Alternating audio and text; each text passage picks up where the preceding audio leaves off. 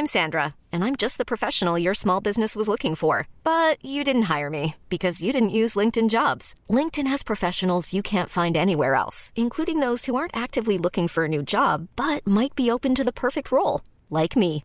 In a given month, over 70% of LinkedIn users don't visit other leading job sites. So if you're not looking on LinkedIn, you'll miss out on great candidates like Sandra. Start hiring professionals like a professional. Post your free job on linkedin.com/achieve today.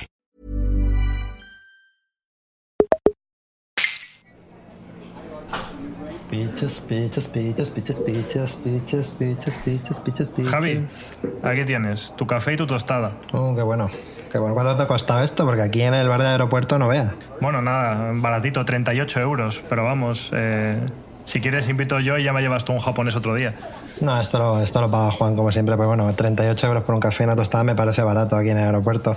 Bueno, hemos quedado aquí en la cafetería del aeropuerto, pero la verdad es que al final no sé ni dónde te vas. Ya, tío, eh, no te lo he dicho, pero he decidido que me voy a ir a Los Ángeles, a la casa de Jack Black, para darle un abrazo porque le adoro y, y en realidad, pues, no sé, igual llama a su guardia secreta y me llevan a, a la prisión americana, pero oye, quería intentarlo. Yo estoy convencido de que te va a recibir vestido de, de Bowser en su piano rosa y con los brazos abiertos porque tiene pinta de ser un encanto de hombre, la verdad. Estaba, mientras que, mientras que has ido a por el café, mirando un poco Twitter y pensaba, imagínate que alguien, no sé, en- durante la Guerra Civil Española, por ejemplo, o en la Segunda Guerra Mundial, de repente se transporta al, al futuro, ¿no? al año 2023, y ve que, que hay un montón de gente muy enfadada porque una película de así un poco de niños y tal eh, le ha gustado a unos y a la crítica no y están ahí todos pegándose no o sea no sé qué, qué opinaría ese soldado no ahí en el frente si viera este que el, que el futuro era eso no Es- está guay no Pues probablemente que somos gilipollas, pero vamos, eh, es un poco nuestro día a día. Bueno, es que la, la peli de Mario ha dividido, ha dividido un poco la peña. Pero bueno, hoy yo creo que está bien que esperamos un- una semanita para hablar de la película de Mario porque así la ve más gente. Y en el programa de la semana que viene tenemos ahí ya debate y más gente que la habrá visto y no habrá problema.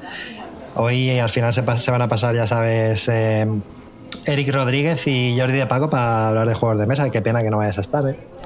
Pues sí, la verdad, porque esto de los juegos de mesa era algo que yo hace años como que no estaba muy dentro de ellos, con la excepción de que sí que recuerdo una etapa cuando vivía en Valencia que en, en el piso compartido jugábamos a cosas. Y yo creo que fue a raíz del desayuno original, cuando empezamos Desayuno Continental, que jugábamos con Jordi y que jugábamos alguna vez en directo con el Tabletop Simulator y tal, que volví como a querer engancharme a, pues eso, a esta modalidad de juego y hoy en día en realidad estoy un poco más actualizado ya. Me da pena no, no estar porque es un tema que también me gusta. Bueno, es eh, lo que tiene que tengas que coger un avión porque al final, ¿a qué hora sale tu avión, por cierto? Tengo 15 minutos, pero es que a mí me gusta mucho esto de subirme al avión como si fuese un autobús. La gente está obsesionada con ir a los aviones como una hora antes y digo, joder, en mi experiencia es como llegar, cogerlo, como no hay que estar ahí como tres horas antes. No sé por qué se insiste tanto en eso. Estoy de acuerdo, estoy de acuerdo. Es un, es un, a mí es un sitio que me da mucho miedo el aeropuerto, ¿no? Es como, Dios mío, tengo que venir horas y tal igual, pero ahora ya eh, me pasa igual. Yo llego, me subo y a tomar por saco.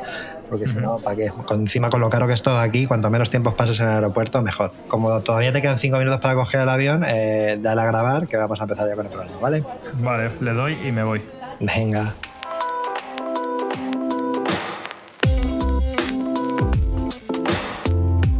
Continental breakfast. Yes, from 6 a.m. to 10 a.m. Muy buenas y bienvenidos a un nuevo Desayuno Continental, el podcast en el que nos reunimos cada semana para hablar de objetos culturales mientras nos tomamos el café, las tostadas o lo que cada uno tenga costumbre de desayunar, vaya. Y si decimos que aquí a lo que venimos es hablar de objetos culturales, quizá uno de los que está viviendo un mayor aumento de popularidad en los últimos años son los juegos de mesa. Porque aunque siempre han estado ahí en casa en forma de Risk, de Monopoly o esa baraja de Heraclio Fournier con la que jugábamos con nuestra abuela a la brisca, el aumento de popularidad ha sido algo sorprendente en los últimos años. Desde campañas de crowdfunding que baten todos los récords de recaudación, autores que son cada vez más reconocidos y bueno, claro, el impulso que tuvo durante la pandemia que nos dejó con muchas ganas de este tipo de experiencias más táctiles y sociales. Yo soy Javi Román, ¿cómo estáis? Y para hablar de este tema Hoy me acompañan dos invitados muy top en lo suyo y voy a pasar a saludarlos ya. Por un lado está aquí Eric Rodríguez, que es youtuber y streamer de fama internacional en el canal Leyendas y Videojuegos y además es diseñador de juegos de mesa de mucho éxito. ¿Qué tal, Eric? ¿Cómo estás? Muy bien, muchas gracias por, por invitarme. Hace un, un año así que estuviste aquí en Desayuno Continental en la en la de Sayucon del año pasado, y por aquel entonces estabas presentando tu primer juego de mesa. Exacto. Eh, y ahora empiezas ya a presentarnos lo que viene siendo el segundo. ¿Cómo ha sido este año? Cuéntanos un poco. Pues bastante, bastante loco. Compaginar lo que es un trabajo a tiempo completo de youtuber, streamer y todo este rollo con meterme en el diseño de juegos de mesa, que es un mundo que no conocía yo para nada. Yo de jugar juegos de mesa sí, pero después todas las fases del proceso, eso es un, un follón importante. Ha sido bastante, bastante caótico, pero mira, me, gustó la experiencia, salió bien, le pillé el gustillo y ya vamos por el segundo. Ahora te preguntaré precisamente por Riverwood Town. Eh, no sin antes, vamos a saludar a Jordi de Paco, miembro fumador, no, perdón. miembro fumador. Qué maravilla, miembro fumador. miembro fumador. Me gusta mucho. De, Club de Puros, sabéis que hay Club de Puros, ¿no? no, miembro fundador y no fumador, creo, de Desayuno Continental. ¿Qué tal? ¿Cuánto tiempo sin escucharte por aquí? Muy buenas, Javi. Eh, me voy a cambiar la bio, me voy a poner miembro fumador de Desayuno Continental. no fumador no, pero antiguamente sí que recomendabas whiskies, ¿no? Que Sí, sí, sí, otro tipo de, de que muy bien, muchas gracias por, por, invitarme. Un gusto volver aquí, ahora en formato ondas de voz más radiofónico. Mm. Claro. Em, traigo hot takes sobre juegos de mesa. Que, ahora cuando entremos un poco al turrón cuento que no va sobre, juego, sobre un juego en concreto, sino sobre cómo me están afectando ahora los juegos de mesa en un proceso en el que estoy ahora mismo, que es trabajar sin parar y que tengo pocos espacios para descansar y he conseguido introducir los juegos de mesa en estos descansos y creo que van muy bien para regenerar un poco el cerebro en ciertas maneras, pero entro más al trapo cuando, cuando se dé el, el momento. Me gusta, me gusta. Tú siempre traes buenos hot takes. De todas maneras, voy a explicar para quien no. Porque no he explicado yo, intuyendo que todo el mundo conoce tanto a Eric Rodríguez como a Jordi de Paco, que Eric Rodríguez, eh, como él ha dicho, tiene el canal de YouTube eh, de Leyendas y Videojuegos y también es streamer. ¿Tu canal también se llama Leyendas y Videojuegos? No, no, eh, soy un tío súper original y en Twitch me llamo Eric. vale, pues Eric. Y bueno, pues eres entre, divulgador, puedes decir, del mundo del videojuego, ¿no?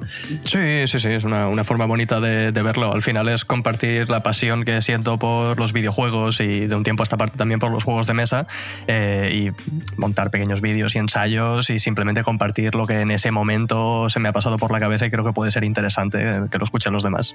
Exactamente. Y Jordi de Paco está en el otro lado de los videojuegos, que no es la divulgación, sino la creación de videojuegos. Eres eh, una de las tres patas del estudio de Construct Team, eh, que ha hecho entre otros juegos, por ejemplo, de Red Strings Club, y ahora estás, preparando vuestro próximo eh, gran juego, ¿no? Así es. Em, nuestro sello de la casa es hacer experiencias narrativas, para los que no nos conozcan.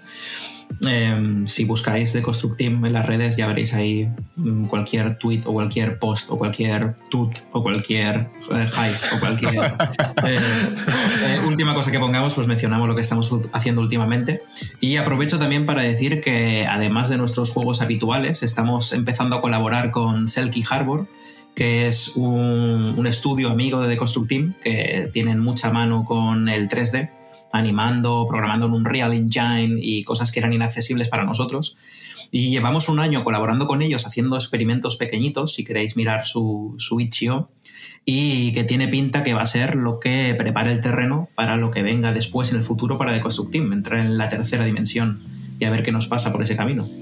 Exacto, porque hasta ahora uno de vuestros sellos era precisamente que vuestros juegos eran 2D pixel art, ¿no? Entonces a ver cómo se adapta, cómo se adaptáis a eso. Por ahora es 3D pixel art, sigue siendo pixel art, pero se lo pegamos a, a Papiroflexia ahora. Las innovaciones de a pocos.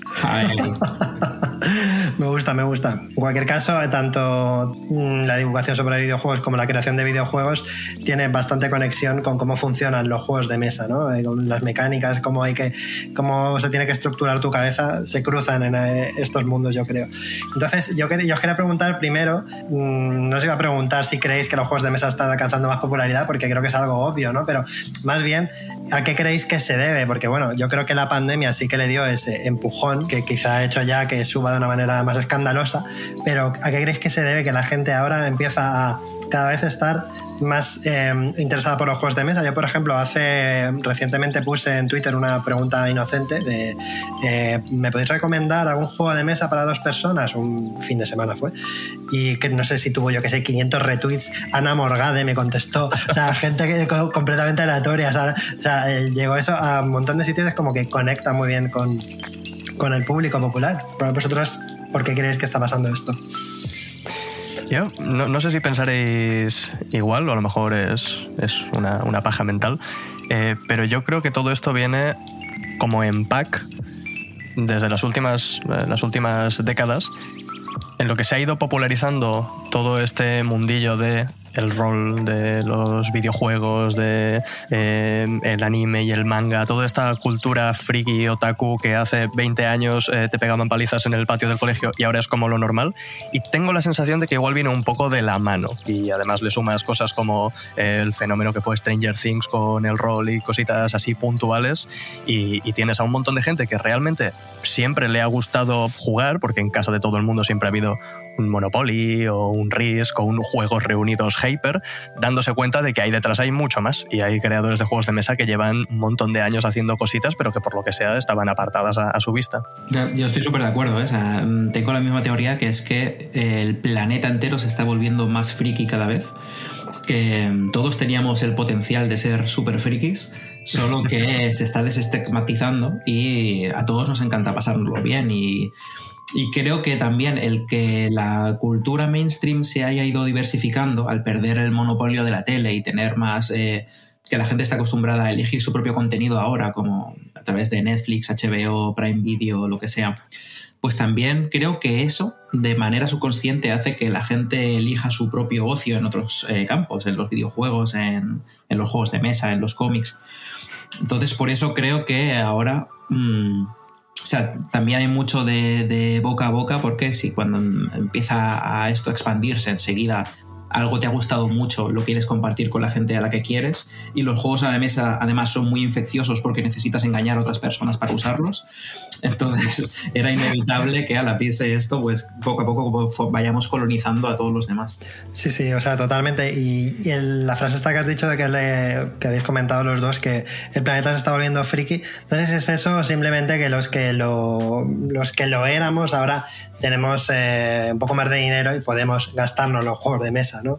Antes pues tenías uno en Navidad y otro por tu cumpleaños, con suerte, pero ahora pues digamos que como tenemos dinero pues nos lo gastamos en eso en lugar de en cosas que se lo gastaban nuestros padres o nuestros abuelos. Y bueno, después de un poco esta, de, esta reflexión también, quería decir que aparte de que se estén extendiendo juegos de mesa, eh, como ha dicho antes Eric, en las casas siempre había pues un Monopoly o un Risk o un la baraja de, de Heraclio Fournier, ¿no?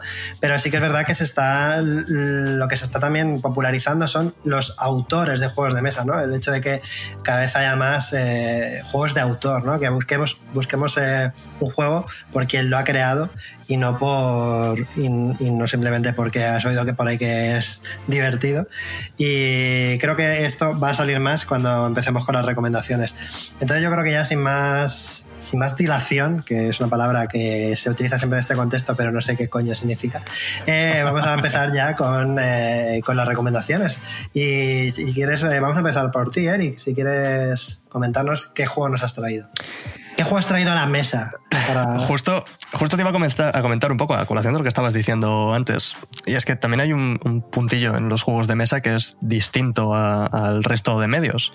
Y es que si a ti te recomiendan una película y la película no te gusta, pues no te ha gustado la película, pero no por eso deja de gustarte el cine. En cambio, los juegos de mesa son como muy delicados, porque una mala primera impresión, una mala primera experiencia, si, si alguien dice, Buah, los juegos de mesa son espectaculares, te vas a la lista de los juegos eh, más vendidos y que más gustan y te pones a jugar a Gloomhaven, probablemente tengas una experiencia bastante, bastante negativa. Como hace falta una persona que te vaya introduciendo poco a poco por el mundo de los, de los juegos de mesa, cosas sencillas y que van creciendo, entiendo que eso ha provocado que, tarde un poquito en llegar eh, esta, esta, popularidad y de repente como que explote por, eh, por todos lados. Y después de toda esta introducción que hemos hecho y tal, de la lista que tengo, creo que voy a empezar por el más pequeñito de todos, precisamente por, por esto, que sería Star Realms. Muy bien, muy bien, este lo conozco. Esto es eh, em, es súper sencillo, es un juego, una, una, baraja, una baraja de cartas, eh, un poquito gorda y ya, es un juego muy baratito, creo que eran 10 o 12 euros, una cosa así. Y es un juego de construcción de mazos, uno contra uno, donde cada jugador pues, tiene su, su mazo con naves básicas y tienes que ir comprando naves y haciéndote como tus combos e intentando bajar la vida del, del rival de 50 a 0 antes que él haga lo, lo propio con, contigo. Este juego fue de los, de los primeros que, que, compré cuando empecé a hacer un poquito de ludoteca y es un auténtico vicio, porque justo lo que comentaba antes Jordi, que ayuda a, regenerar un poquito y a, a, poner las cosas en su sitio, después de comer entraba una partidilla o dos rápidas, 15 minutillos, pim pam, y después venga a, a trabajar y es muy muy recomendable. Yo tengo la versión Hero Realms, que es eh, lo mismo, pero como en vez de estar ambientada en espacio, es como con héroes medievales. O sea, si el, si el tuyo es StarCraft, el mío es eh, Warcraft, por así Exacto. decirlo. Sí, sí. Y la verdad que o sea, me gusta mucho porque además este es un juego eh, para los que nos cuesta reunir a gente alrededor de, un, de, una mesa, porque de dos funciona bien, creo que se puede llegar a jugar hasta cuatro, pero de dos funciona muy bien y es uh -huh. muy portátil, ¿no? Te lo puedes echar a la mochila, llevártelo a la piscina o a la playa y funciona fenomenal. Sí, le sumas una aplicación del móvil para sumar y bajar las vidas y no necesitas nada más, cualquier rincón te vale para echar una partidilla. Sí, sí, de hecho yo no sé si esa en tu versión estaba, esa en Star Realms, pero en Hero Realms para contar los puntos ya tienes como dos cartas que las vas moviendo y como que... Sí, lo que es un poco complejo, ¿no? Empezamos a, empezamos a probarlo cuando lo compramos y dijimos, bueno, tengo una aplicación de jugar a Magic que puedo sumar dándole un botón, es mucho más sencillo y más cómodo. Sí, sí. No sé si tú este lo conoces, Jordi, o te gusta el, el, tema del deck building. Sí, sí, sí, me encanta. Y Star Realms también. O sea, mm. lo, lo, he usado un montón porque es que es. O sea, es súper accesible, pero además es que es muy bueno también. O sea, mm. Lo teníamos como de juego de, de, relleno, de a veces, o sea, lo mismo, esa cajita que llevas en, en el bolso y estás esperando en algún sitio o estás en la terraza de un bar tomándote un café y lo sacas y te echas una partidita y, y sienta muy bien. Y sí que es verdad que el sistema este de contar te viene como una baraja aparte de contar puntos que es en plan de 5, 10, no sé qué, y los mm. vas combinando, pero al final es si tienes un boli o tienes un móvil, es mucho más fácil que, que, eso, pero han hecho un esfuerzo como para que no tengas que utilizar un elemento externo. Claro, para, para incorporarlo. Sí, sí. Y aparte te quita, por lo menos a mí, el estrés que tiene Magic de no tener que estar comprando sobres y haciéndote una baraja, porque ya con esas cartas que tienes ahí ya puedes jugar, no te tienes que volver loco buscando más. No, además el, el hecho de que eh, nivela mucho el terreno de juego, en plan, un juego de construcción de mazos que no es. Eh, o sea, que son coleccionables las cartas, ahí ya tienes que empezar a mirarte guías, a construir el no sé qué, porque en el meta es. Aquí es. Mmm, las mesas están en medio y cada uno va reclutando lo que le apetece y lo que le mola y. No, sí, sí, si, os, si, os, queréis meter un día en el, en el follón que es Magic, yo creo que sale un, un podcast entero solo de, solo de eso. Tú eres, tú eres, bastante, has sido bastante adicto a Magic, ¿no, Jordi? De hecho. Sí. a pesar que me lo preguntabas a mí, dale, dale. Ah, bueno, porque de, de, hecho tú, Eric, ganaste el año pasado un, o este mismo año un torneo por ahí con streamers o algo así. ¿o con... Sí, sí, sí, no, yo llevo años jugando, me gusta mucho. Pero ahora sí, me, claro. me, interesa, la, me interesa la, la, la versión de Jordi. No, Igual nos, nos, juntamos un día con las comandancias mágicas y. Yo tengo en la cabeza lo de Jordi, pero me acabo de dar cuenta que tú también sois dos adictos aquí a Magic, es verdad. Yo lo, lo, tuve que dejar porque me estaba arruinando el trabajo. O sea, cuando hubo un tiempo, hace muchos años, que en Magic, eh, cuando jugaba en físico, me gasté demasiado dinero en cartas y tal. Y luego empecé a probar el, el último que está muy pulido, el game feel, todo muy guapo, en el, el online este y dije, hostia, es mucho más barato comparado con las cartas de verdad físicas. Y me empecé a gastar también un poquito de dinero. Creo que solo llegué a los 100 euros en pases de batalla y cosas así y tal, pero lo tuve que dejar porque jugaba 8 horas al día. Eh, hoy, hoy, tampoco he trabajado, porque estoy aquí echándome, tengo que subir a mítico, no sé qué, tal. Y ya cuando me pasé el, el, la escalera esta, que llegas hasta, plan, te pasas el, el, rango mítico y te empiezan a meter en el porcentaje. En plan, estás en el top 3% de no sé qué, ahí ya te empiezas a amargar, porque es el meta chocando contra el meta, pierdes la mitad de las veces y te culpabilizas de por qué soy tan malo y lo dejé ahí, en plan de, vale suficiente. Todo lo bueno que tiene el jugar en físico con respecto a jugar online eh, competitivo, al final lo perdiste y volviste a caer en el mismo sí, sí. pozo de inmundicia. Sí, sí, sí. Para mí es demasiado peligroso Magic. Pero ya la última cosa sobre Mike. Eric, tú el, el torneo este que jugaste y ganaste, de hecho creo que eran con cartas físicas, solo que había como una movida que te leía la carta que sacabas tú física y te la, ponía, la ponían ahí digital o algo así. Bueno, esto jugamos con las, con las cámaras. Con y sí, sí, era el, el rollo era mm, juntarnos un montón de, de streamers y creadores de contenido que jugábamos a Magic y jugar a Commander, que es el formato que yo más juego, que es en vez de uno contra uno, somos cuatro en la mesa y hay una serie de restricciones y de normas y pasa de ser una cosa competitiva que, que puede provocarte que te amargues como le pasó a Jordi, a una pachanga, a ver qué pasa, interacciones locas y si ganas tú o gano yo, da igual. Es juntarte con los colegas y ya está. Qué bueno. Pues nada, pasamos ya a la siguiente recomendación. Jordi, ahora te toca a ti. Eh, Voy a, voy a copiar a Eric y voy a empezar también por recomendaciones que sean accesibles y agradables para... Porque he visto pasar esto, he visto gente destruida. Mm, hay, hay un montón de gente que ha muerto en la explicación de unas reglas de un juego demasiado complicado.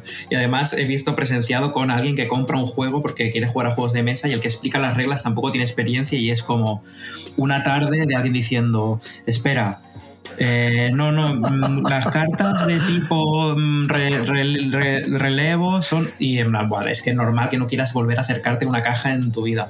Es un arte, ¿eh? lo de explicar. Yo, de hecho, ya muchas veces opto cuando hay mucha gente por poner un vídeo. En plan, vamos a dejárselo a un profesional y que alguien en YouTube nos explique cómo se juega porque no me fío de nadie de esta mesa. Bueno, yo lo hago también, o sea, pequeño inciso sobre el tema de reglas. O sea, creo que cuando juegas un juego de mesa está bien que haya alguien que carrile, eh, que haga un poco como de máster, aunque sea eh, competitivo o cooperativo lo que sea, uno se sabe el manual muy bien y tiene experiencia en eso para resolver dudas al vuelo, porque en el momento en el que alguien abre la caja y coge el manual y se empiezan a mirar cosas, se arruina la partida, el ritmo se va al garete. Total. Y antes de jugar un juego nuevo, me leo las reglas, que normalmente me, me suelen costar bastante, porque un juego de mesa es difícil. Una vez te has leído el manual entero, tienes que volver al principio y decir, vale, ahora que entiendo de todo lo que me están hablando, me lo vuelvo a leer para saber bien cómo, lo que estaban mencionando.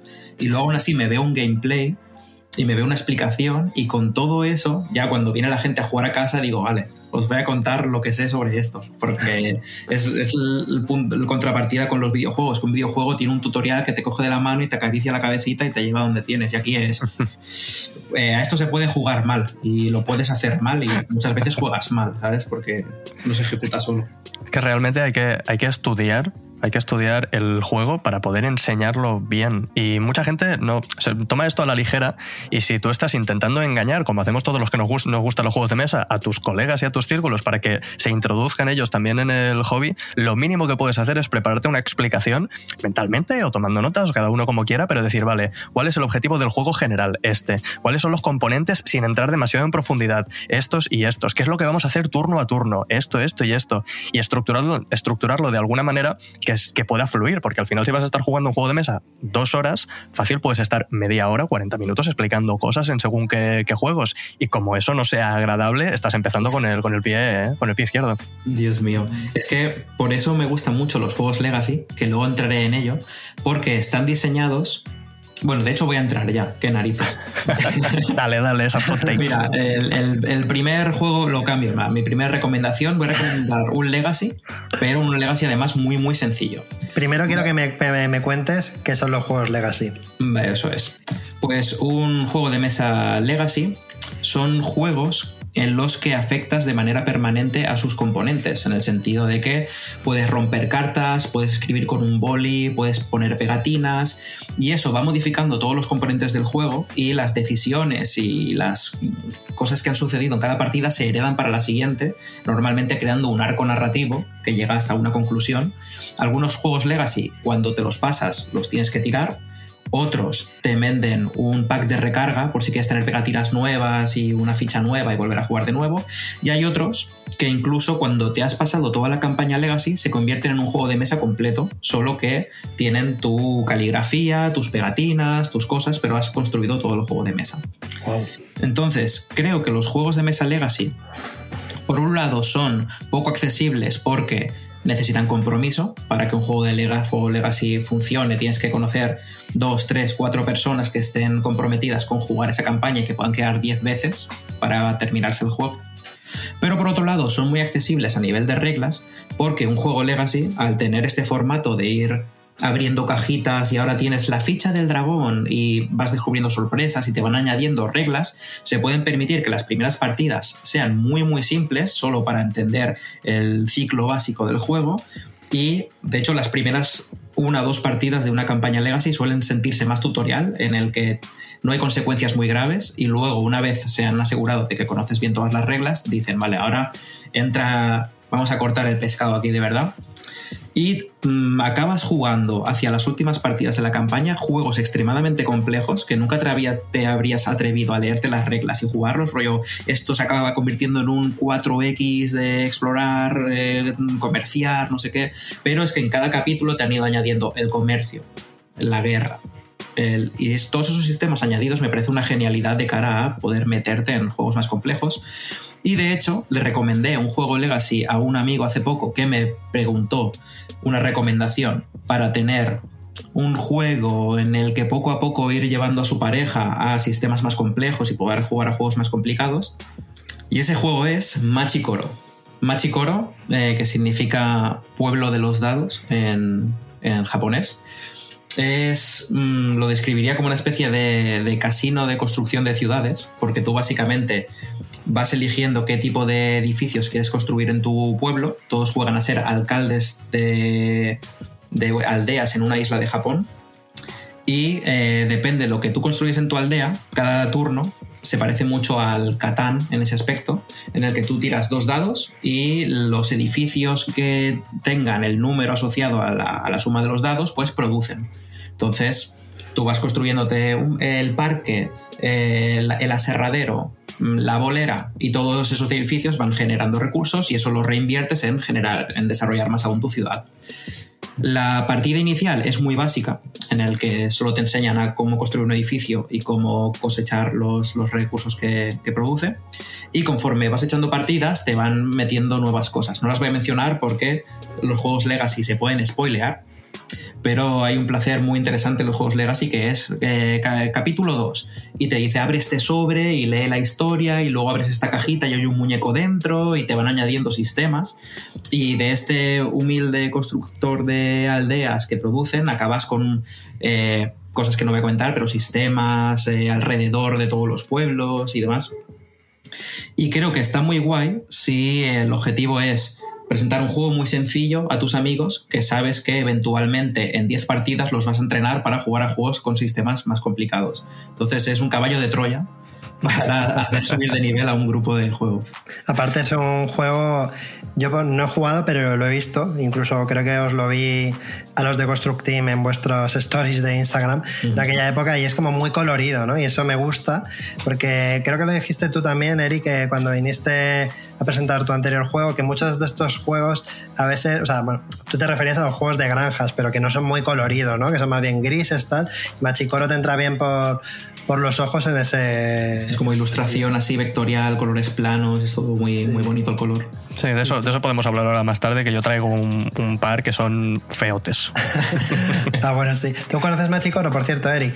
Sí, sí, sí, yo lo, lo tengo. Lo compramos en una fase que tuve que me, me dio por los Legacy eh, y estuvimos jugando unas cuantas partidas, pero no llegamos a, a acabar la campaña. Mm, lo teníamos ahí pendiente en la estantería de la vergüenza. Eso, yo sé que existe, o sea, que existe el normal, el que no es Legacy, y que la gente que ha jugado los dos le suele gustar más el Legacy por algún motivo. bueno, por algún motivo, por todo lo que ha explicado Jordi, supongo. Tienen, tiene una cosa que es lo que comentabas antes, Jordi Fuazmetti, es que son como pequeños calendarios de Adviento. Que cada partida tiene como ese rollito de, ay, a ver qué viene. A lo mejor son tres cartas, a lo mejor es una figurita, a lo mejor es un dado. Son pequeñas cosas, pero como ya el juego está planteado con esas cajas o esos sobres que no puedes verlo hasta la partida número 6 y lo tocas y dices, uy, es, es, aquí hay algo potente, a ver, a ver cómo será esta partida, pero todavía nos faltan tres. Le añade como una capita al, al juego eh, que es muy, muy interesante. Pues tiene buena pinta y la cuestión es, mm, me resulta incluso más atractivo todos estos sistemas de los que hablas Jordi, ¿no? que pues, se pueden asemejar de una manera más, más sencilla ¿no? a juegos de estrategia, de, a videojuegos de estrategia, pero hacerlo de esta manera tan analógica y empezar como por lo bajo, ir creciendo, me resulta muy, muy atractivo. La verdad es que pinta bien para, para introducirme ah. en los juegos Legacy que yo nunca he jugado ninguno. Lo único que tiene es que hay un poco de estigma, porque le dices a la gente que tiene que comprar un juego de mesa que eventualmente va a tener que tirar o regalar o no va a poder jugar más, y hay algo en la cabeza que dices, ay, es que entonces es tirar el dinero, pero te lo tienes que tomar más como si fuese una experiencia. De la misma forma que te gastas 15 o 20 euros en ir al cine y no piensas, estoy perdiendo este dinero porque cuando vuelva de casa no tengo un cine, eh, con este tipo de juegos es, es lo mismo. Aún así, eh, rompiendo una vara a favor de Machicoro Legacy, cuando te lo pasas tienes un juego completo con todos los sistemas y las cartas que tú has nombrado con tus cosas. Y te lo puedes quedar para jugar con otros amigos o como que sea. Pero te tienes que pasar la campaña. Si no te pasas la campaña, no tienes el juego de mesa completo, por así decirlo, con todo desbloqueado. Claro, y si, lo que te preocupa es perder el dinero, lo puedes vender como feature, en plan, lo metes en Wallapop, en plan, ya tienes Machicoro terminado, no tienes que terminártelo tú. Campaña completada. Ya, lo tienes para jugarlo tal y como el creador lo, lo imagino al terminar. Pues tiene buena pinta, tiene buena pinta Machicoro, una buena introducción para los, para los juegos Legacy.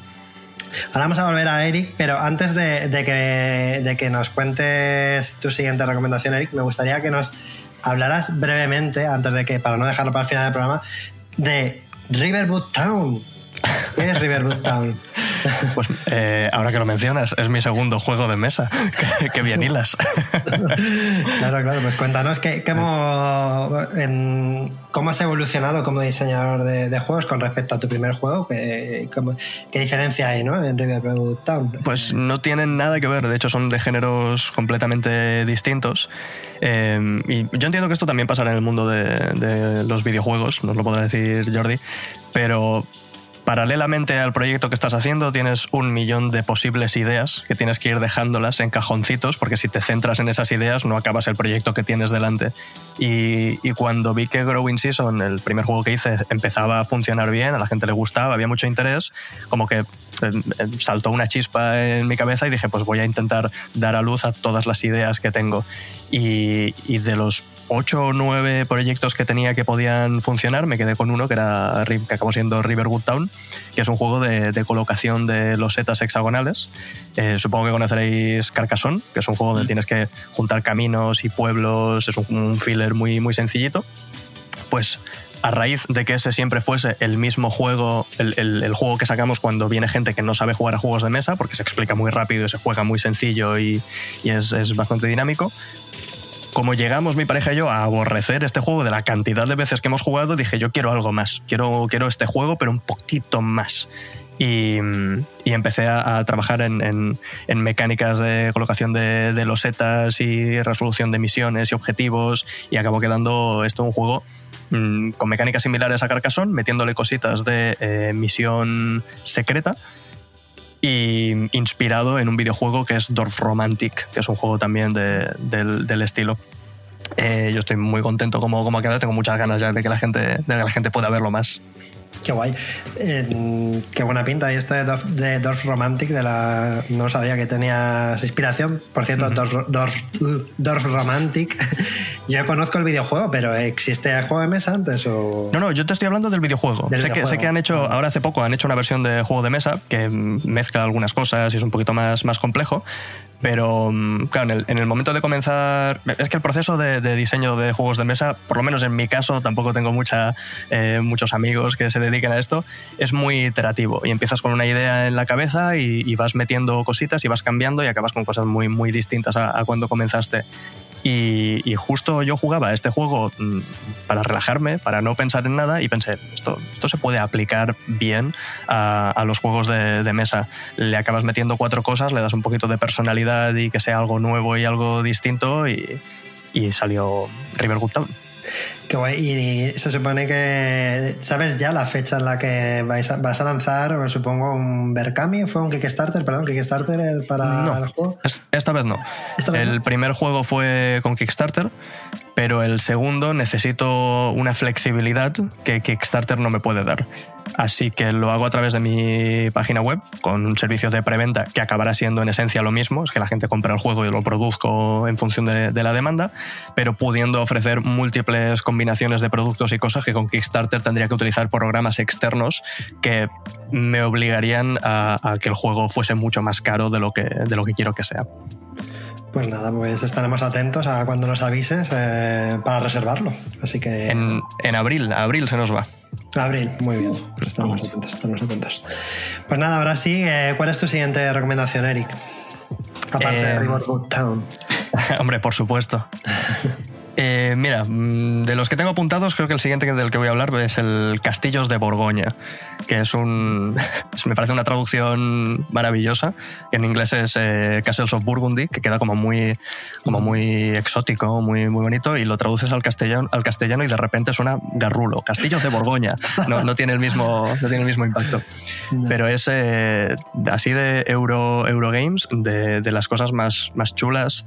Se, se explica relativamente rápido, pero después tiene muchísima, muchísima profundidad. Castillos de Borgoña lo que hay que hacer es eh, rellenar un tablero que está lleno de, de hexágonos y en, en una, en una especie de mercado central puedes conseguir los hexágonos que, que vayas a colocar en este tablero estando distribuidos en diferentes, diferentes grupos. Cada, cada uno de estos hace, hace diferentes cosas y puntúa de diferentes maneras. La gracia de este juego es que se pueden hacer combos. Y tirando los dados, tienes ciertas restricciones de qué es lo que puedes coger y qué es lo que no. Y si sabes jugar bien tus, tus cartas, modificando los números de los dados para que te permitan coger un recurso o te permitan otro, puedes encadenar secuencias de turnos bastante, bastante complejas. Es un juego que es ya, ya os digo, es sencillo de explicar, realmente tardas más en explicar qué es lo que hace cada una de las, de las losetas que las mecánicas del propio juego, que al final es tirar los dados y colocar, Eh, pero acaba siendo adictivo de la cantidad de cosas que, que vas descubriendo que puedes hacer. Que bueno, te quería, te quería hacer una pregunta porque sé que a ti te interesa el tipo de juegos por el que te voy a preguntar. Al igual que a mí, ¿eh, ¿funciona bien a dos? Sí, sí, sí.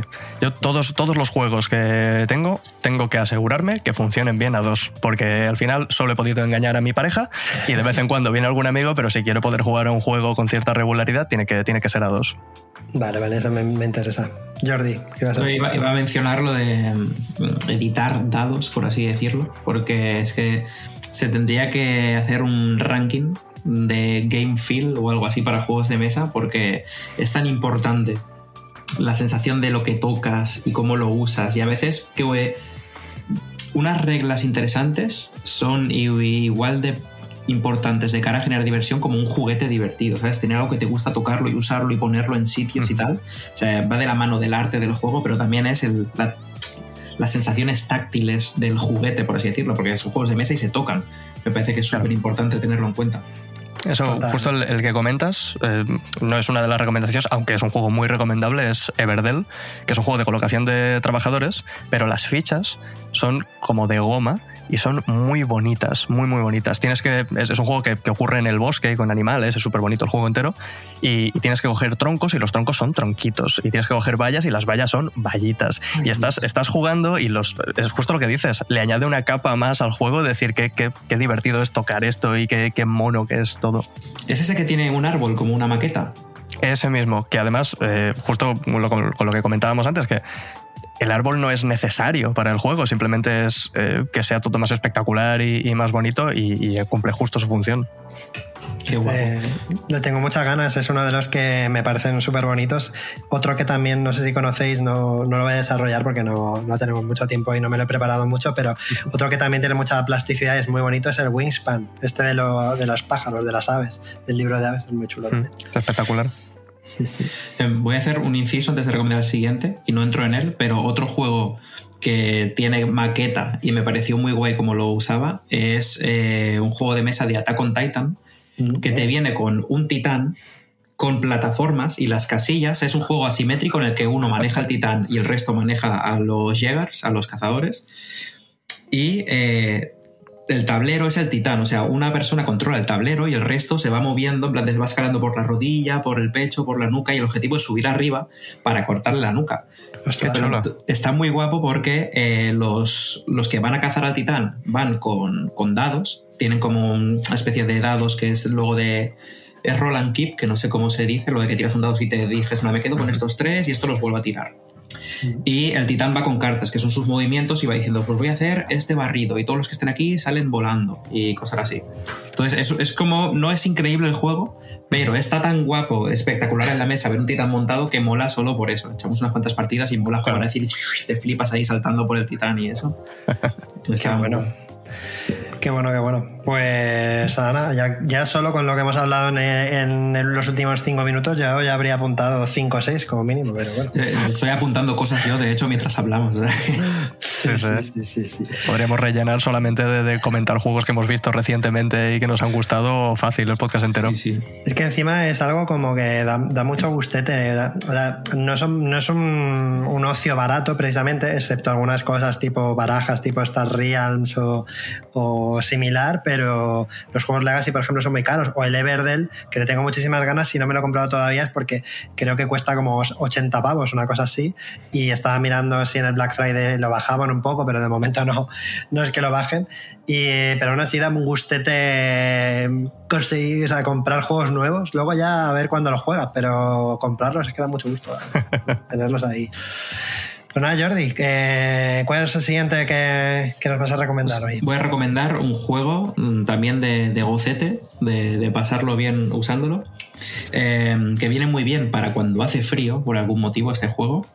Eh, es el Parks, se llama así, Parques, pero en inglés Parks, que eh, tiene un arte precioso, te viene con una cajita con todas las fichitas con formas diferentes de recursos del bosque, eh, te viene con una Polaroid de haber ido, te a hacer trekking por la montaña, o sea, viene como, como muy pensado para que te dé gusto abrir la caja.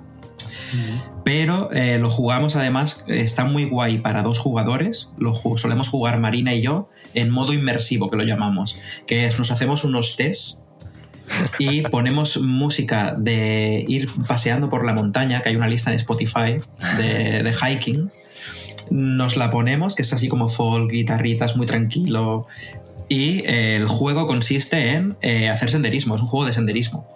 Y básicamente eh, se parece como un mini Eurogame en el que cada uno elige cómo hace su ruta y en qué parte se para a descansar, cuándo bebe agua, cuándo enciende la hoguera. Y va a haber de... Este aparte creo que rompe un poco la narrativa de a ver quién disfruta más de pasear, ¿no? Es como, yo voy a dar el paseo mejor que tú, te vas a cagar. Mira cuántos puntos he acumulado en mi paseo. Pero si, lo- sal- si los paseos de verdad fuesen así serían más interesantes. Claro, claro, claro. Salvo eso, todas las acciones que haces es pararte en un sitio a tomar una foto y te vienen como polaroids muy pequeñitas de donde has estado y tienes tus polaroids acumuladas y, y vas eso, rellenando cantimplora y eh, teniendo postales de los parques eh, naturales que visitas y todo el arte es muy bonito y acabas como con un despliegue en la mesa de tus recuerdos que es súper bonito de mirar. Y eh, ya te digo, jugarlo en modo inmersivo entre dos personas es súper recomendado porque estás ahí dándole sorbitos al té mientras el otro hace su turno, que además cada turno es muy corto. Un turno es decir, mi, mi personaje camina hasta esta casilla y se dispara el efecto y le toca al otro. Entonces es todo el rato como un ping-pong muy rápido, disfrutando del arte y de estar ahí en ese ciclo inmersivo. Y me parece como muy guay, especialmente para ahora, para, para invierno, navidades, cosas así. Este, eh, además, es que el arte es espectacular. O sea, es como lo que comentaba de Wingspan. Las ilustraciones son preciosas. Lo tenía también fichado. De, creo que lo vi en un canal de estos de, de juegos de mesa, pero americano. Y me, me flipó, me llamó muchísimo la atención. Si encima dices que es divertido, pues ya. Sí, sí, o sea, a mí me- es muy relajante por algún motivo, me, me entra súper bien. Qué guay, guay. Pues lo ficho totalmente. Guay. Pues eh, antes de pasar a la siguiente que nos va a recomendar Eric, voy a meter yo uno entre medias para preguntaros también si conocéis este tipo de juegos. Yo solo voy a decir este porque me he apuntado a varios, pero prefiero que me recomendéis vosotros y así aprendo yo, jaja, y me llevo de aquí un montón de, de información útil para mí. Eh, pero os quería co- comentar si habéis jugado o si os interesan o los juegos de eh, roles ocultos, que sé que son muy, eh, son muy dados a fiesta, más bien, ¿no? O sea, ya esto es todo lo contrario que decíamos antes de jugar con la pareja. Roles ocultos en pareja. No, no funciona, no funciona. A no ser que tengas personalidades múltiples, pues es eh, complicado. Pero digamos que el juego de rol oculto por antonomasia, aparte del, del Among Us, ¿no? es el de los lobos de... El, los- el hombre lobo de Castro Negro. Efectivamente. Pero yo voy a recomendar, no sé si conocéis es uno de la serie La Resistencia, no, no el programa, sino la serie de juegos de mesa. Y esta es La Resistencia Avalon. Es un juego de roles ocultos, no sé si conocéis que está guay porque le da mm, más complejidad, a, un poquito más de complejidad a la fórmula de los hombres lobo de Castro Negro, que los hombres lobo de Castro Negro es básicamente la Mongas, es un pueblo en el que hay dos hombres lobo, hay algunos personajes diferentes, pero bueno, tienes que ver quiénes son los hombres lobo que van matando a la gente. Y en este eh, tiene algo positivo con respecto a los lobo de Castro Negro y es que tú si te matan en, los hombres en ese juego o si eres eh, si te matan ya no juegas más en todo el resto de la partida y te aburres. Sin embargo, en la resistencia a balón todo el mundo juega desde el principio hasta el final.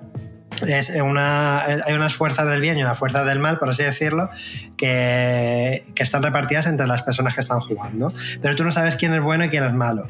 Y todos, eh, todos los jugadores tienen que decidir en su turno quién va a hacer una misión que, va, que, hay que hacer ese día, ¿no? En plan, pues las cuatro personas que yo decida van a la misión, pero tú no sabes si son buenas o malas las personas. Las mandas a la misión y esa misión fracasa o tiene éxito. ¿Cómo fracasa? Si solo una de las personas decide que la misión es un fracaso, ha fracasado, pero no se sabe quién lo ha hecho. Entonces, entre turnos, por así decirlo, hay que eh, charlar y decir, uy, pues yo creo que Eric es el malo, porque tal. Y Eric dice, no, pero si yo fui a la anterior misión y esa misión fue un éxito, ¿no?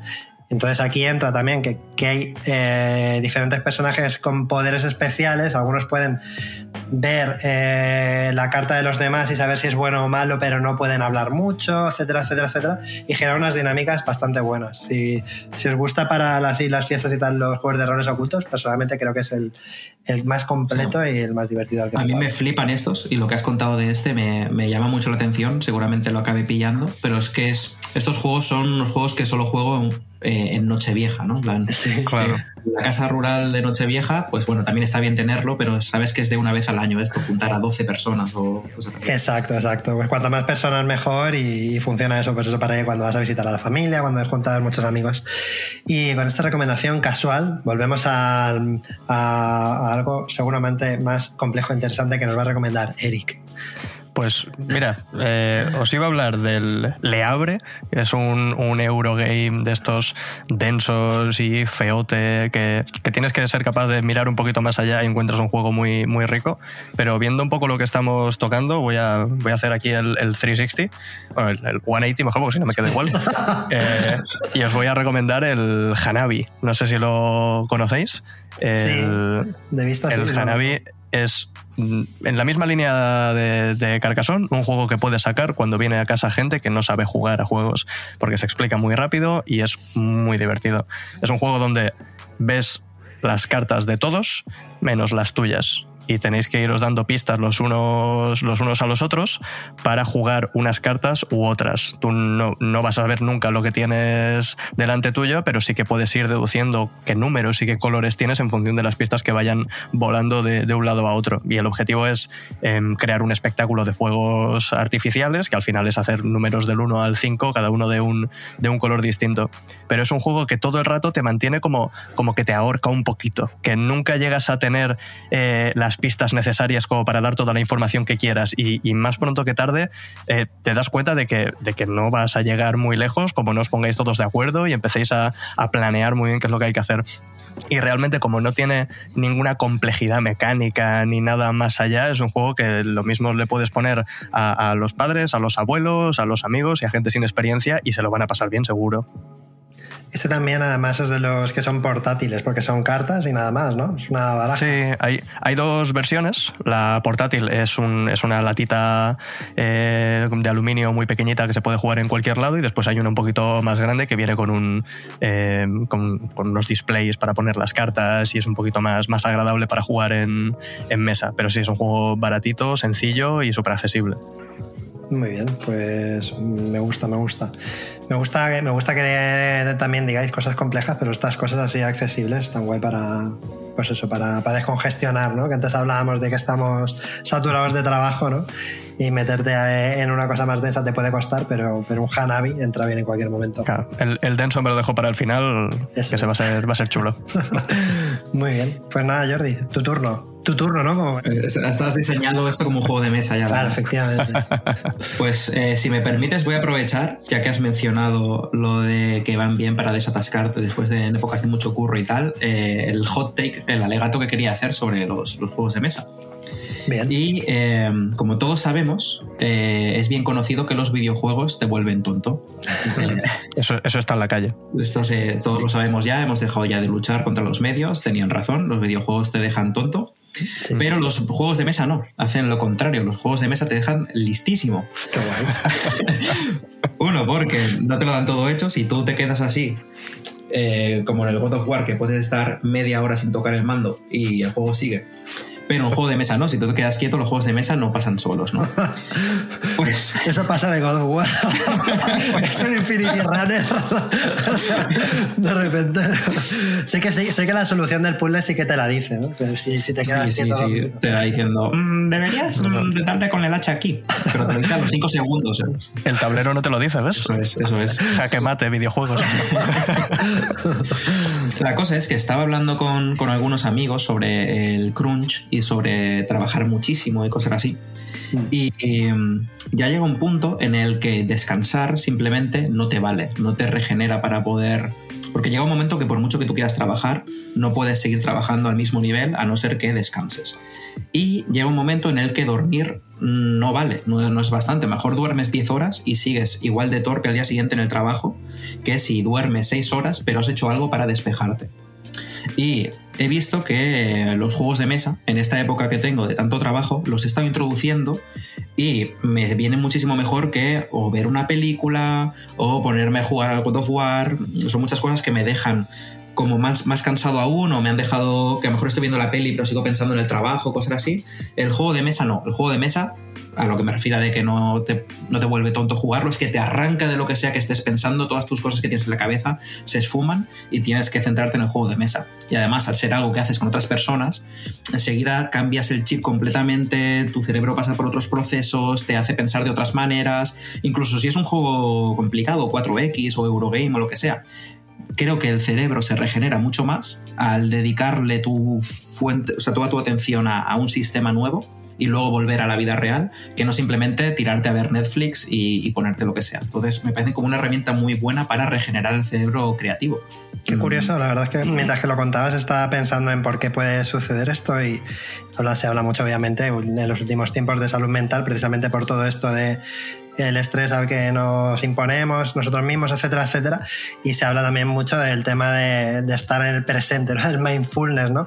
Es un poco mindfulness, ¿no? El hecho de estar ahí con cosas físicas, ¿no? En la que fijarte, ya no poner toda tu atención en algo, que eso también lo podrías hacer en un videojuego, pero poner toda tu atención en algo en la que utilizas el sentido del tacto, ¿no?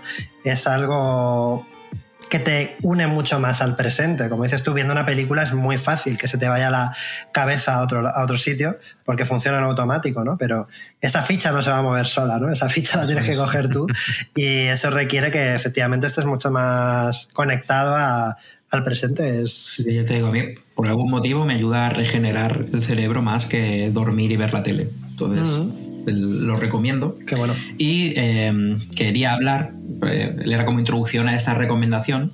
Uh -huh. eh, es otro juego Legacy, siento traeros tantos juegos Legacy, pero ya que estamos diciendo tantos juegos sencillitos y tal, mmm, para la gente que escuche el programa y, y, tenga gente que se pueda comprometer durante X partidas. Un poco de todo.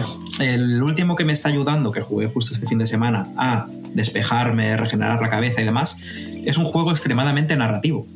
Que esto creo que es algo muy difícil de conseguir en un juego de mesa, porque es o nos vamos ya a los juegos interpretativos, que es más como teatro de improvisación o cosas así que no tienen muchas reglas, o eh, te vas a sistemas, o sea, hay como un valle ahí en medio que creo que no está muy explotado, que son juegos de mesa de sistemas con mucha carga narrativa. Y estoy jugando ahora a King's Dilemma, el dilema del rey, creo que está publicado en español, que eh, si tiene un sistema, porque el juego es como un Reigns, que es semi-cooperativo, en el que todos los que estamos jugando la campaña tenemos que asegurarnos de que el reino no se va a pique. Y, todo, y los turnos son muy sencillos. Se roba una tarjeta de dilema y te ponen un dilema eh, la gente está pasando hambre, pero el reino de al lado nos ofrece un trigo de dudosa calidad que es de color gris y el pan sale de color gris. ¿Lo aceptamos o no? Y todos en la mesa tenemos como no es solo decir sí o no, tenemos assets políticos o de poder para decir, vale, yo apoyo esta moción, pero con tanto de poder político de mi casa. O yo voy a abstenerme para pedir el martillo de moderador. Hay como más profundidad en las votaciones. Pero te insta a rolearlo, porque de manera orgánica tu casa tiene intereses personales, pero a todos nos interesa que el reino no se vaya a la mierda. Entonces, eso ya te hace jugar, aunque tú no seas aquí un actor ni nada, ya te hace jugar de ciertas maneras. Además, cada partida que juegas es el rey o muere o es destronado y viene la siguiente generación. Y tú juegas para una casa, pero cada vez que juegas eres un descendiente de esa casa y te dan una tarjeta de la personalidad de tu personaje, que tiene unos intereses secretos privados. Entonces ya se junta los intereses del reino, los intereses de tu casa y los intereses de tu personaje. Y solo balancear eso decir, hostia, es que no quiero que el reino se vaya a la mierda, pero tengo que hacer caso a mi casa, pero mi personaje quiere esto, son sistemas que te hacen rolear sin tú tener que comprometerte con el roleo. Y el juego es, está muy guay, te viene con un mapa para ver el estado del reino, te viene con un tablero muy grande en medio que vas moviendo cómo está el ejército, cómo está el pueblo, cómo está eh, la fortuna. Y solo con eso te vas metiendo, mm, te ves hablando de verdad, sin hacer el esfuerzo de decir, vamos a ponernos serios y a hablar como toca. Te ves de verdad hablando como si fueras los miembros del consejo. Y... Em, la cosa que más me ha sorprendido, que muchas veces soy así, con ese prejuicio, no me lo espero de los juegos de mesa, es que la historia está muy guapa. No te esperas que un juego de mesa tenga una historia que digas, hostia, vamos a jugar más que quiero saber qué pasa. Entonces, esa combinación de factores me parece un juego muy, muy guapo, con reglas muy sencillas, pero que te mete en una historia jugable muy guay. Qué bueno. O sea, a mí me lo has vendido totalmente. Lo que pasa es que, claro, esto sí que mínimo yo creo que cuatro personas tendría que haber. Sí, o sea, es para cinco el máximo. Nosotros estamos jugando entre cuatro.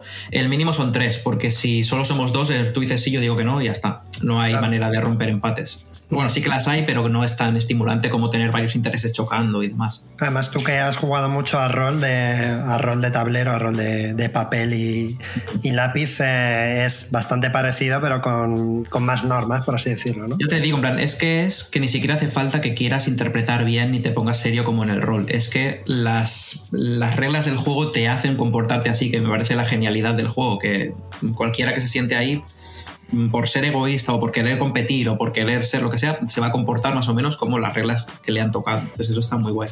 Pues mira que yo, yo había visto King's Dilemma, pero justo esto último que has dicho es lo que, lo que me lo vende porque he, jugado varias campañas de rol y siempre he sentido que el rol no es para mí, que nunca, nunca ha acabado de hacer clic conmigo. Y un juego que no solo te, introduzca el personaje, sino que además, sin darte cuenta, acabes en, esa, en ese tipo de situaciones, puede ser justo lo que yo necesito para acabar de, de meterme en el mundillo. Es que eso, yo te digo, me parece muy guay porque aunque seas gente que pueda ser muy casual, porque el juego es muy sencillo, no tienes que saberte reglas complejas ni nada, es cada turno un dilema que están muy bien escritos y solo el debatir con tus compañeros ya te ha hecho meterte en el papel, que es la genialidad del sistema. Muy bueno, pues me gusta porque estamos, estamos poniendo ejemplos de juegos muy diferentes para diferentes públicos, entonces ya quien se quiera meter en un, en un buen lío, King's Dilemma yo creo que, creo que es un reto bastante, vamos, atractivo. A mí, a mí me lo ha parecido, a mí me lo has vendido también, la verdad. Pues nada, volvemos otra vez a ti, Eric. Eh, ¿Qué nos traes ahora? El que he hecho el pequeño teaser antes, que es mi juego de mesa favorito. Bueno, bueno. De, todos, que es Terraforming Mars. Este seguro que lo, seguro que lo conocéis, como poco de haber escuchado el nombre en, algún sitio. Es eh, un juego que, asusta más de lo que es, porque las partidas duran fácil tres horas. Sí, Dios mío. O sea, véndemelo porque yo no lo juego precisamente por eso, por lo titánico que es. Tres horas me parece poco, ¿eh? Yo a las que he echado han durado cuatro largas. Ahí está, tres horas si, saben las normas. Si hay un solo jugador que no haya jugado nunca, es un juego muy dado al análisis parálisis y a que se alargue bastante. Lo habitual en Terraforming Mars es hacer una paradita a medias para tomar un café, para desconectar un poquito, que te dé el aire y después volver a seguir, a seguir jugando. Em, Terraforming Mars es, un, es lo que se llama un engine building game, que es un juego de construcción de maquinarias y una de las cosas que hacen que sea mi juego favorito es que puedes ir ganando o puedes ir perdiendo y estar eh, en la miseria absoluta. Es divertido para todo el mundo. Porque cada turno lo que vas haciendo es generar unos recursos, que son dinero y titanio y, calor y diferentes cosas, todos recursos que consigues terrafo- terraformando Marte, y esos recursos los inviertes en construir cartas que te ayudan a conseguir más recursos y a terraformar Marte, todo es como parte de, la misma maquinaria. Y dentro de todas estas cartas hay como varios grupos que hacen combo entre, entre ellas y cada jugador se va montando su, como su pequeña zona de juego con interacciones. Y a lo mejor hay alguien que se centra mucho en, en las primeras fases de la terraformación, cuando hay microbios y cuando, cuando hay cositas así, y, coger cubos de un lado y ponerlos en otro, y pequeñas acciones todas, pero que cuando las juntas hacen, hacen cosas muy grandes. Mientras que otro a lo mejor está pillando asteroides que le cuestan un dineral conseguir el asteroide, pero le dan un montón de recursos para todos los jugadores. Hay, hay un montón de, de formas de, de afrontar el juego y siempre es disfrutable. Hasta el punto que cuando acaba la partida, eh, realmente da igual quién haya ganado, porque esas, esas dos, tres, cuatro horas, la experiencia de juego ha sido tan disfrutable momento a momento que, que es realmente lo, lo de menos. Vendido. Lo has explicado muy bien, la verdad. Es- es- no sé si es que ya has tenido que vendérselo a más gente, pero lo has explicado muy bien. Yo habría- no habría sido capaz de vender también este juego. Ya, a ver, es- ya te digo, mm, con el corazón en la mano, es mi juego favorito. He comprado un par de, un par de expansiones y bueno, es que nada más, nada más empezar a jugar, las, las monedas son, son cubitos, cubitos de oro, cubitos de plata y cubitos de, de bronce y, y te pasas tanto rato moviendo cosas de un lado a otro que realmente es muy, muy disfrutable y tienes ganas. y- igual está tu compañero haciendo su turno y sí que a lo mejor pues tarda un poco y puedes ir preparando tu siguiente turno, pero es en el momento de, vale, ha acabado la ronda, toca producir y es como, bien, qué guay, eh, empezamos a ganar un poquito de calor y un poquito de dinero y un poquito de titanio, a ver, a ver qué cartas nuevas tengo y cómo voy a seguir construyendo esto. Y constantemente estás en ese, en ese mindset de qué es lo que vas a hacer a continuación y qué es lo que vas a recibir haciendo eso. Y es un juego que es muy, muy disfrutable, ya os digo. Y tiene muchísima rejugabilidad porque las estrategias son, no voy a decir infinitas, pero son muchísimas. O sea, Hay muchas, hay muchas. tú puedes querer ir más a saco para ganar ciertas cosas o, o ir poquito a poco y luego cuando vayas a hacer el recuento final resulta que tenías una cosita ahí haciendo Exacto. puntos y, y ganas tú, ¿no? Y, Claro. y es increíble, No. sí, sí. Lo interesante es que la, la gente que ha hecho Terraforming Mars sigue haciendo versiones de su juego más allá de este. O sea, está, Terraforming Mars es el principal y tiene un montón de expansiones que añaden diferentes cosas. Nos compramos una que añadía política porque nos apetecía tener política en el juego de mesa y es bastante interesante. Pero si no quieres seguir añadiendo complejidad a un juego que ya es complejo, hicieron una versión de cartas que utiliza, mm, utiliza mecánicas similares a las de Puerto Rico, por el cual todo el mundo e- elige una acción y se hacen las acciones que ha elegido todo el mundo de forma simultánea. Y si no recuerdo mal, no sé si ahora acaban de lanzar el Kickstarter o, lo han lanzado hace poco, eh, una versión de dados. O sea, están mm, dándole múltiples perspectivas y versiones al, mismo juego. Por lo que igual si este tan grande no llama la atención porque las partidas son muy largas, también es interesante mirar las versiones alternativas que han hecho. Lo realmente terrorífico de este juego es eso, la- lo que duran y el hecho de decir, me tengo que reservar este día para jugar a Terraforming Mars, porque evidentemente es un juego que tienes que empezar como muy tarde, después de comer, con el café, porque como se te ocurra, yo que sé, empezar a las 8 de la tarde, pues se te No, hace no, no. de madrugada y encima de que, te- que el cerebro te va más despacio por la noche, eh, se puede comer. Lo habitual cuando vienen los, los amigos, el, el Terraforming Mars es un juego de sacarlo el domingo, básicamente, Mm. porque entre semana es una cosa imposible. Es eh, que se vengan los, los amigos a comer, comer y inmediatamente después de tal, recoger la mesa y comenzar la partida. Más o menos a media tarde, cuando apetece merendar algo, un café o un té, hacemos la, la media parte y continuar después hasta la hora, hasta la hora de cenar. Esa parada ¿no? de la merienda te sirve para pensar en tus estrategias, ¿ah?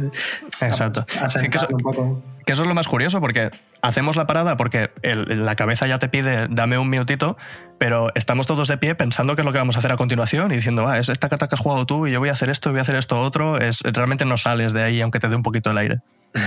Y funciona a dos, porque yo lo he jugado a dos. Funciona, a dos. Funciona muy bien. Yo creo que de- debe ser bastante guay jugarlo con gente con diferentes perfiles, ¿no? Gente más ambiciosa, gente más estratega, estratega a largo plazo, etcétera, etcétera. Está, está muy bien. Tú no has jugado entonces, ¿no, Jordi? Pero, No, ya te digo, porque siempre me ha intimidado muchísimo el juego. Pero para, ti, esta obra- para ti que has jugado cosas mucho más, o sea, muy complejas, yo creo que no. Sí, pero claro, tengo los traumas de que mm, eh, es muy difícil mantener a un grupo que quieran someterse a esas cosas, entonces no he vuelto a lanzarme ahí. Tengo algunos juegos comprados esperando, rollo que siempre voy diciendo, a lo mejor molaría cuando acabemos esta campaña probar uno de estos jodidos y siempre como, bueno, lo vamos viendo, tal.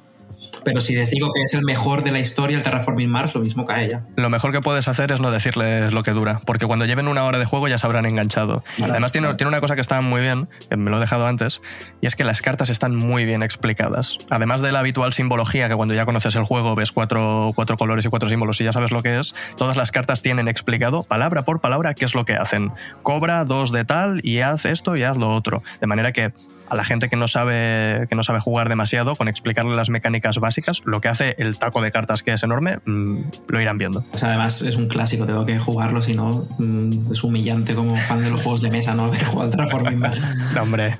Jordi ¿cuál es tu siguiente recomendación? voy a voy a bajar a algo ligerísimo para, para, para poder jugar con quien sea. Y Cuento un poco la historia de cómo cayó en mis manos, porque creo que es interesante. Es un juego que nunca habría jugado, me habría pillado por voluntad propia. Y es que EduBerth me lo regaló por mi cumpleaños. Es el Flame Rush, que es un juego de ciclismo y me salió del alma cuando abrí el regalo decirle, ¿por qué me has regalado esto? no, no, estaba pensando y le dije, no, perdona, perdona, no, o sea, que seguro que me va a gustar y eso, pero que tengo curiosidad, ¿por qué me has regalado un juego de ciclismo? Y me dijo... suena, así de entrada suena apasionante. Claro, claro, es como, ¿es echar la siesta este juego o de qué va? Y, y me dijo, no sé, tú, he ido a la tienda y le he dicho al de la tienda, me recomiéndame un juego guapo para mi amigo Dupac. Y, y le recomendó eso. Y dije, bueno, pues ya lo jugaré, muchas gracias, tal. Y efectivamente lo probé y está muy guapo. Eh, la temática de ciclismo no es súper atractiva al principio. Em, aunque he de decir que habiendo visto Yowamushi no Pedal, el anime de ciclismo, ya me entró mucho mejor y de hecho nos poníamos la banda sonora de fondo jugando y es una experiencia increíble. Sí. Tiene este, tiene este rollo, es que yo no lo conocía, lo he buscado, pero tiene este rollo eh, Tour de France, ¿no? Sí, sí, es que la estética son ilustraciones antiguas de ciclistas y tal, entonces te tiene que gustar mucho el ciclismo para que, te atraiga de entrada. Pero el sistema... Como estética en sí ya es chula, aunque no te guste. O sea, sí, sí, o sea, tiene de hecho estética de desayuno continental, que es así como la ilustración antigua. Eh... Sí, sí, verdad. Y... Por cierto, Edu para quien no lo conozca, es el, es que el, CEO, ¿no? Imagínate dentro de Brainwash Gang la palabra CEO. El capo. el capo del Brainwash Gang, que es otra, otro grupo de desarrolladores que ha hecho juegos muy buenos. es un crack, Edu. es un crack, efectivamente. Entonces, mi experiencia con el Flame Rush es eh, que lo jugué solo por, por compromiso, me lo tenía que jugar porque me lo han regalado y eso, y ya lo he jugado muchas más veces. Eh, es un juego de ciclismo en el que tienes un circuito hecho para ir con tus ciclistas. Me recuerda el circuito un poco, cómo está montado, a Fórmula D, que es el juego este de, como una Fórmula 1 en el que vas cambiando de marcha y cambias el tamaño del dado para ir más rápido o más lento. Pero me parece mucho mejor que Fórmula D, en el sentido de que es de administración de cartas el juego. Y tienes eh, dos ciclistas, el, el sprinter y el corredor de fondo. Y eh, el juego se basa totalmente en administrar el rebufo, porque es como en el ciclismo, siempre eh, cuando, más jugadores juegas es más interesante porque se forma pelotón, en el sentido de que solo hay dos carriles y llega un momento en el que están todos los ciclistas ahí yendo para adelante, pero te interesa siempre ir segundo, es la mejor posición, porque el que va primero va quemando estamina. Entonces tu mazo se va empobreciendo porque tienes que añadir cartas de cansancio al mazo. Entonces cada vez que recargas el mazo estás un poco más cansado y te pueden tocar cartas peores. Entonces está muy guay el rollo de ir todos. Es que es un juego de tensión como de patata caliente, de ir todos yendo despacito uno detrás de otro, recolocándose con las bicis para mantener la estamina. Y hasta que llega un momento que alguien salta a la liebre que dice, yo creo que llego ya. Y empieza a jugar las cartas gordas y el sprinter abandona el pelotón y todos teniendo miedo en plan de mierda que se me adelanta, todos empiezan a lanzar sus sprinters y es todos yendo en plan disparados a la meta. Y es una tensión muy grande el ver quién va a cruzar la línea de meta primero. O sea, es increíble lo consigue el juego en dos fases que es de aproximarse a la meta y ver quién es el primer valiente que dice, me la juego. Y ya me pasa muchas veces de salir demasiado pronto y mi ciclista se ahoga, no llega a la meta y el que ha salido un poco más tarde lo adelanta. O sea, es que es una pasada esa tensión. Qué bueno. Oye, pues ni idea y aparte nunca he jugado a un juego similar. Me parece una recomendación muy original y muy chula. Como muy físico. Le, doy las gracias a, Edu Berth por el, el regalo. Pues ahí está, es Flame F-L-A-M-M-E, Rouge, Rouge, Rouge, para que lo quiera buscar, porque ya antes eh, lo he buscado mal, pero ya es así. Este tengo que, me lo, me lo tengo que comprar yo, que a mis suegros de un tiempo a esta parte les he ido introduciendo juegos de mesa y hemos ido haciendo cositas pequeñas, comenzando con el virus y la polilla tramposa y de ahí creciendo y han jugado alguna cosa, alguna cosa interesante. Y yo creo que si le llevo un juego de mesa de, de bicis y de ciclismo a, a mi suegro que le encanta, se le van a hacer los ojos. Buen caballo de Troya ese. Sí, sí, sí. El virus, ahora que lo mencionas, es el típico juego que es fácil de recomendar, ¿no? Para la gente que no juega nunca, ¿no? En plan, para mi suegro que no sé qué tal, el, el virus, juegos así, o el Dixie. Sí, muy, muy, muy sencillito, se explica enseguida, es de tirar cartas eh, para, para la sobremesa. Sí. Aquí tenemos rollo virus, que creo, no sé si es de los mismos autores, el de La Fallera Calavera. Ah, no sé si lo conocéis. Sí, yo lo vi, yo lo vi. A mí no me gusta mucho el juego, ¿eh? pero me lo regalaron porque estando en Valencia es obligatorio que lo tengas en tu casa. Y como va de hacer una paella, enseguida la gente se viene arriba, en plan, no, el garrofón, no sé qué, no está haciendo bien la paella, pero el juego es una tontería. Pero es, es eso, que lo pones y enseguida la gente entra porque es como echar una brisca con los abuelos o lo que Sí, sea, de enviar ahí las cartas. Sí, sí, también es, también es un arte, ¿no? Hacer juegos que funcionen para todo el mundo. Ver, Uno, por ejemplo, que, que también funciona muy bien porque es muy físico, que está bien para las, para las reuniones familiares.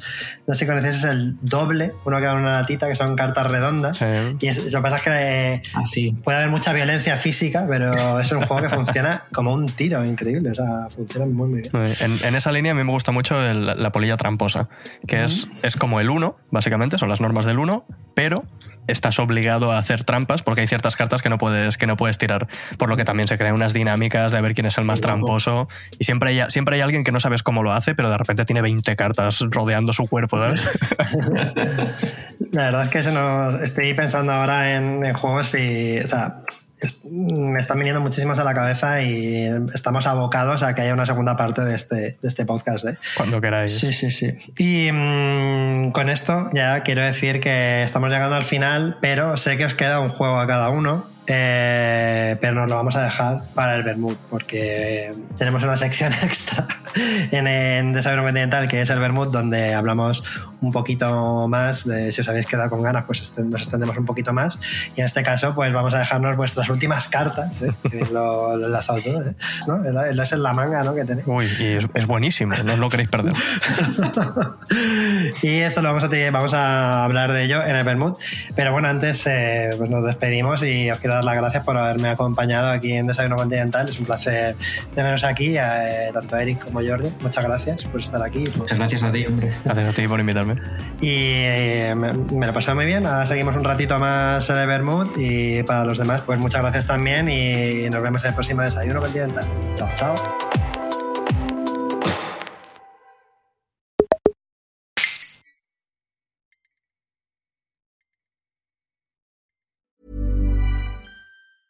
Planning for your next trip?